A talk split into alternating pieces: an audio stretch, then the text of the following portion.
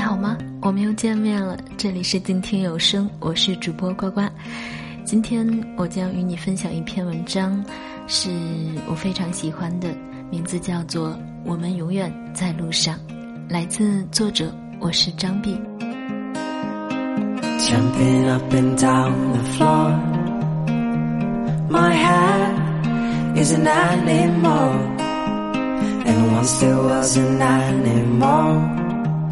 It had a son that mowed the lawn. The son was an okay guy, they had a pet dragonfly. 在今年的早些时候，收到一封从 Greyhound 灰狗巴士公司寄给我的一封信，拆开看到一张蓝白相间的卡片，上面还印着我的大名。如果你不知道灰狗巴士是什么，可以去看一看八八年汤姆克鲁斯主演的《花心情圣》，片头时他搭警车拦下来的那辆开往纽约的大巴车就是这样。他曾经出现在很多跟《公路之旅》和《美国梦》沾边的老电影里，外形巨大稳重，蓝灰或者红白蓝配色，不分昼夜的奔跑在美国的每一条交通干线上，而它的 logo 就是一条金属灰色的狂奔猎犬。我在美国待的时间不长，却给灰狗做了不小的贡献，平均下来的话，大约一个月就要搭乘一两次。但是从来没有哪一次能像年轻的阿汤哥那样帅气，即使经过长途跋涉，走出车门的时候还可以精神抖擞。每次当我到达目的地的时候，都不敢立即从座位上站起，长久的端坐在座椅里，令我的脊椎变得酸痛，双腿发麻，而我的脸上总是油腻腻的，还要赶紧擦掉嘴角做梦时流出的口水。因为灰狗的车票比较便宜，这里的乘客就显得鱼龙混杂，如同国内的汽车站、火车站一样一片混乱。灰狗给人留下的印象最深刻的，往往也是脏兮兮的候车室和各种意想不到的奇葩乘客。我遇到过戴着大草帽、扎着辫子、穿着几个世纪前英国农民装束的阿米什人。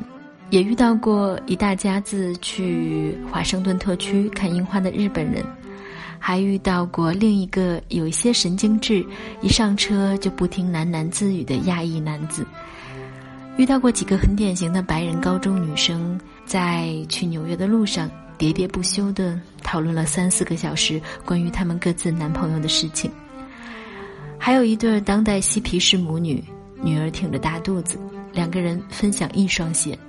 没穿鞋的那个人把脚踩在喇叭牛仔裤的内侧，好像在躲避司机的指责。也遇到过一个人出行的东北大妈，一路上不停的用东北腔普通话讲着电话。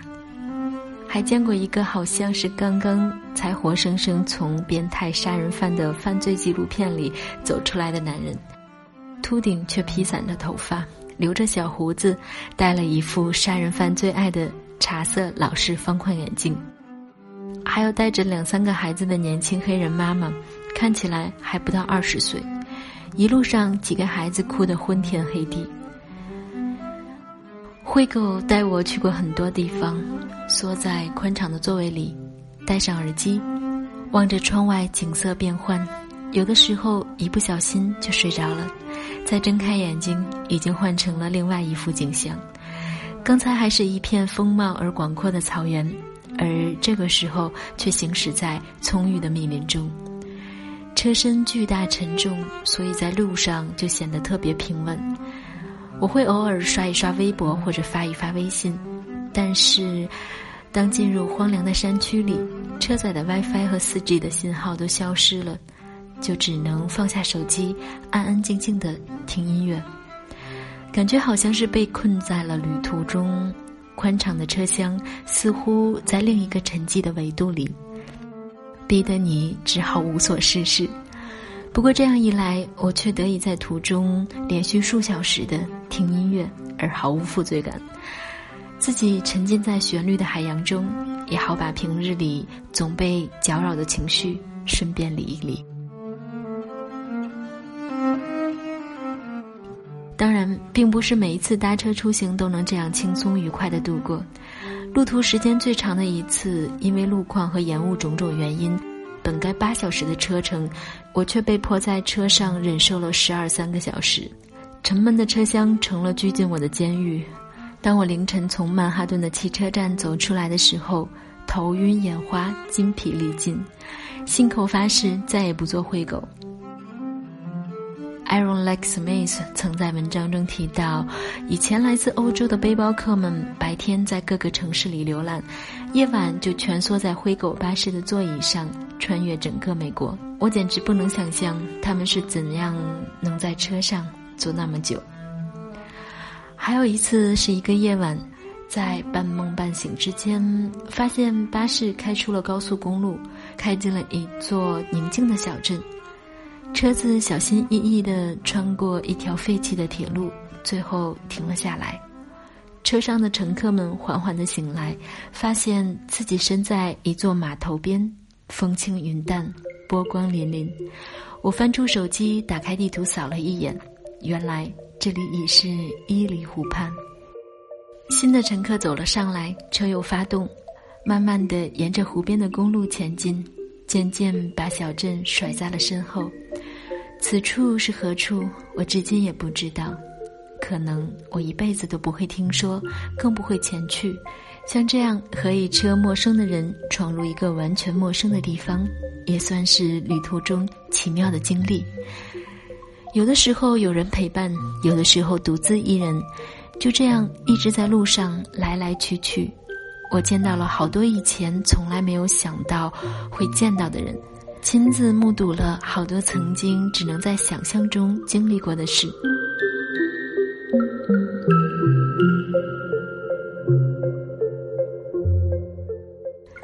早些年，我受到电影的影响，以为美国就是个纵横交错的高速公路和人来人往的纽约。这两年在美国的生活和旅行。驰骋在道路上，穿行在城市之间，好像真的又把我带回了那个什么都不知道、满脑子只有幻想的年纪。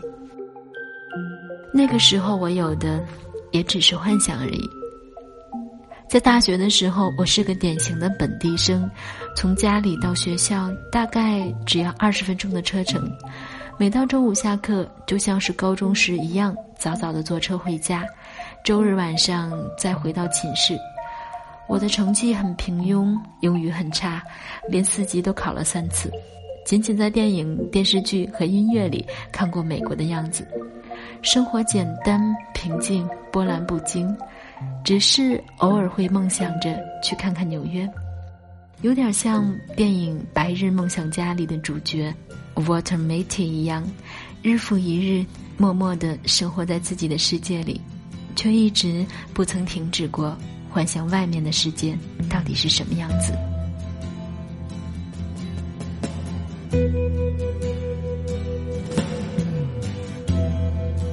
David Bowie 曾经有一首非常著名的歌《Space Oddity》，被收录在《白日梦想家》这部电影里，作为推动情节发展的关键一曲。这首歌。讲的是宇航员 Major Tom，当他走出船舱，漂浮在宇宙中时，被宇宙的空旷和星辰的美丽所震撼，于是破坏了飞船的电路，决定永远的漂浮在轨道中。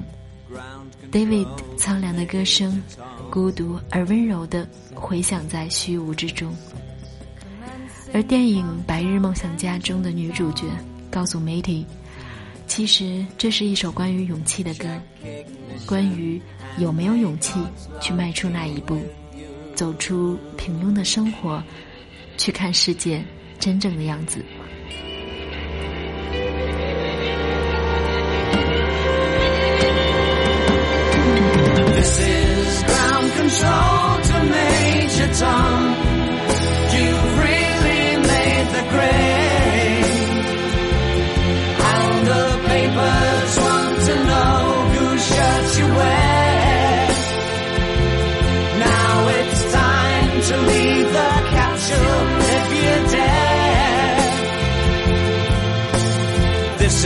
Major Tom to ground control.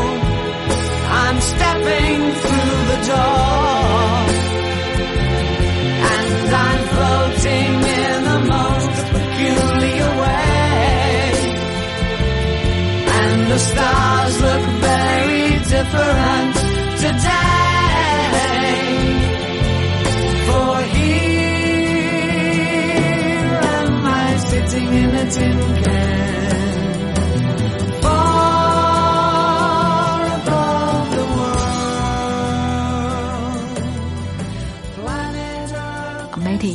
旅行，从未冒险，但是当那个时刻来临的时候，他没有犹豫，只是抓起手边的公文包，夺门而去。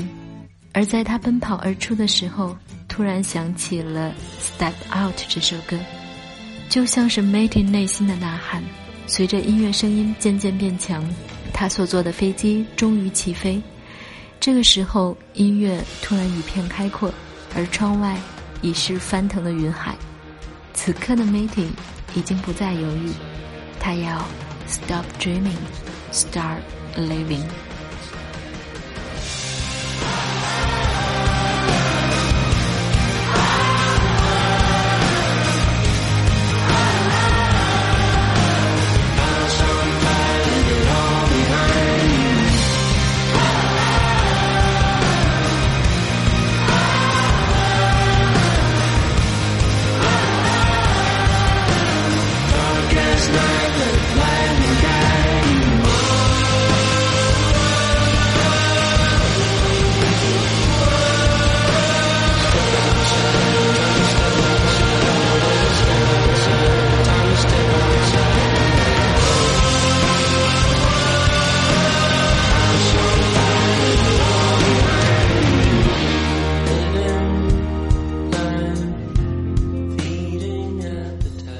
我也不知道是什么动力让我决定出去。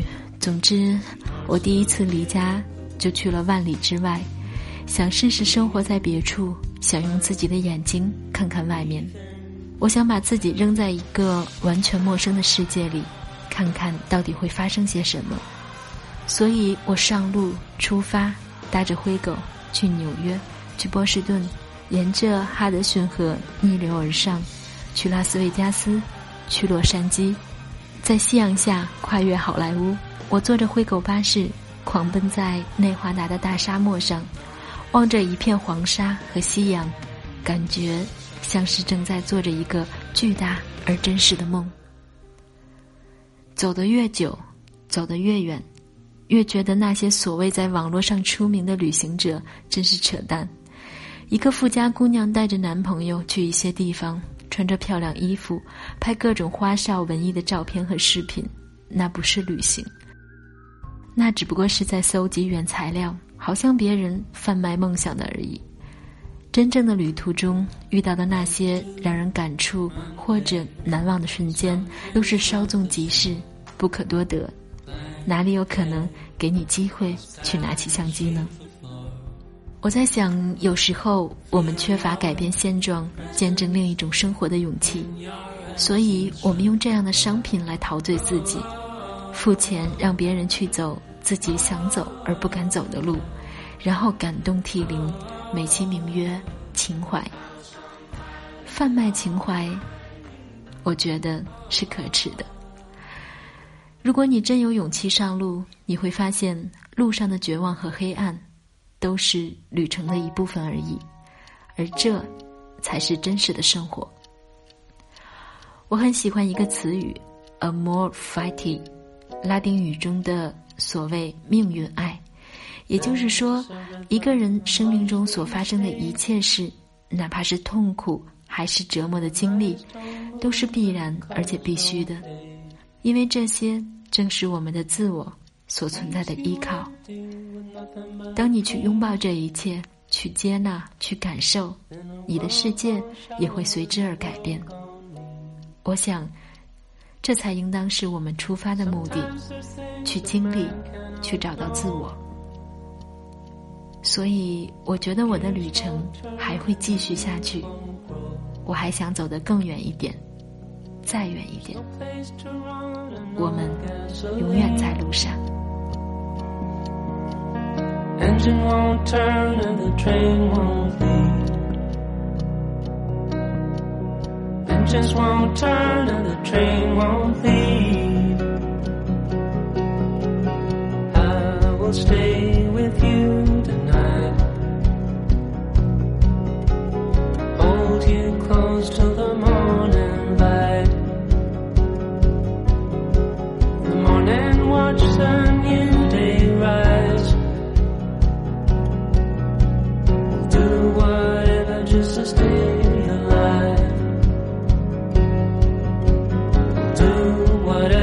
to stay alive. Well, the way I feel is the way I ride. Listen like the thoughts of a man who lies. There is a truth and it's on our side. Dawn is coming, open your eyes. Look into the sun as a new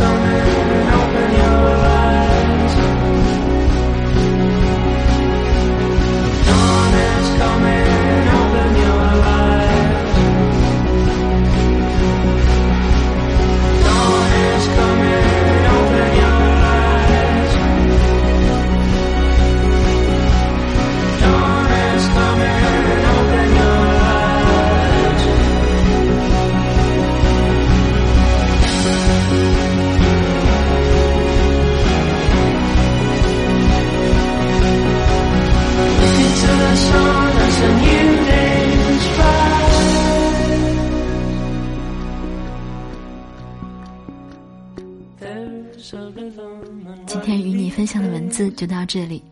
想要收听更多好节目，可以在微信公众平台搜索“静听有声工作室”，联系我可以在新浪微博关注大写字母 NJ 呱呱。阅读作者更多好文章，可以在微信公众平台订阅 UFO 公击磁气口。安静聆听，让心宁静。我们下期静听有声，不见不散。Dawn is coming, open your eyes. Look into the sun as a new day's rise.